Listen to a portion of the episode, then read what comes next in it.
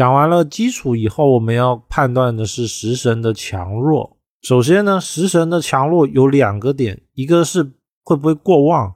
所谓的过旺呢，有两种情况，一种情况是如果八字里面的食神它出现了两个以上，因为正常人食神平均数会出现一个，如果大于二，就叫食神过旺。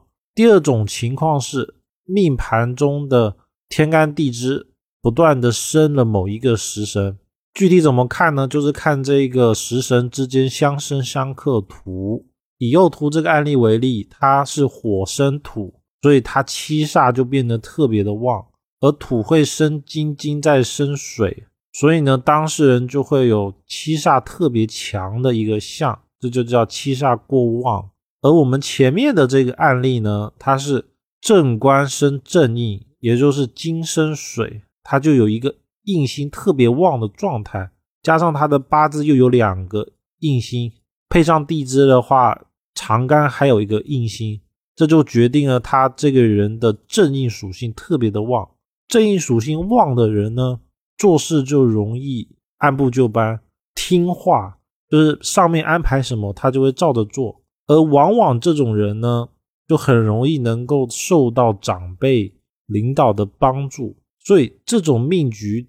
如果是从事公家机关的，是非常好的，往往能够步步高升、平步青云。那我个人呢，用了一个数字化的方式，让大家比较快可以判断一个人的食神旺弱。具体方法呢，就是先看一下我们的天干地支，天干呢加强的时候加一分，减弱的时候也是减一分。地支如果出现食神的时候加零点五分，如果被克的时候就减零点五分。相同的时候呢是加零点五分。天干如果相同的时候也是加零点五分。知道了加减以后呢，我们再对它进行整体的加减。以右图为例，当事人伤官为金，金会生水，所以会被泄，泄的话就要减分。那当事人的天干。要减二，而遇到了地支，地支都为土，所以要加零点五。那它的年月日时，其中年月时都是土，所以加一点五。而日呢是生，跟它一样，所以再加零点五。整个加起来呢等于零，说明这个人的伤官的状态会是正常的状态，就是他不会过旺，也不会过弱。我们就可以直接的按照。伤官在年柱来论，如果是正数，它伤官的倾向就会特别严重。那我们在参看条文的时候，可以断这个人会过头、过旺、过重。而如果是负数的时候，我们就可以得出这一个人的伤官属性不明显。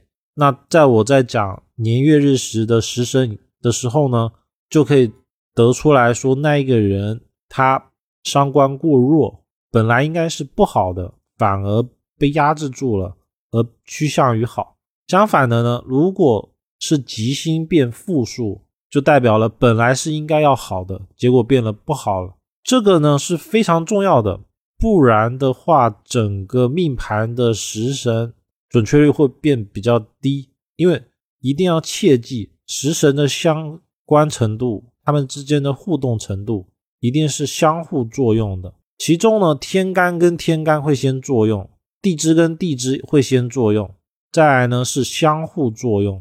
而我们重点会看天干为主，因为天干是表现出来的状态。什么意思呢？就是我们如果通过天干来断，准确率比较高，是因为它会表现出来。地支呢，不是说它没有，而是它被隐藏了。我们通过地支断的事情，当事人他可能不愿意说。或者是除了当事人以外，其他人都不知道，就会变得准确率比较低，是因为它有隐藏的属性。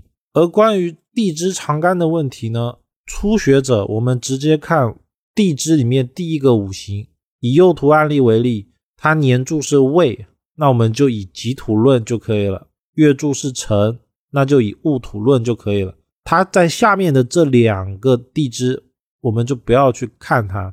因为看的话，需要考虑更多的内容，对于新手来说是比较不利于去理解的，而且容易会出错。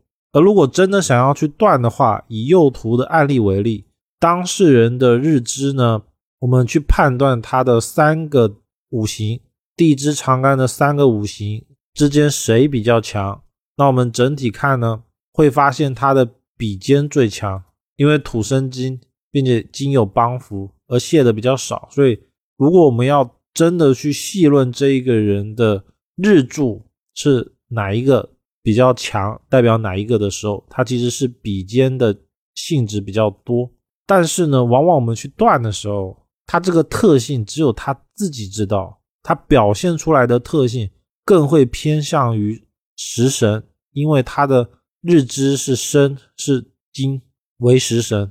这个如果我们翻译成现代的用语，就是当事人对外的表现会是以食神为主，我们看见的是食神，包括说他对于配偶展现出来的特性，对于小孩在小孩面前展现出来的特性会以食神为主，但是呢，当事人的内心他的主要想法跟思路一定是以比肩为主，怎么理解呢？当事人呢，想法其实会比较独立、比较自主，有自己的想法，但是他表现出来的是食神的状态，就他对外讲说，就会是一种都可以啊，没关系的一种状态比较多。我们初学的话，先不要考虑这么多，就以他第一个五行是什么论断吉凶即可。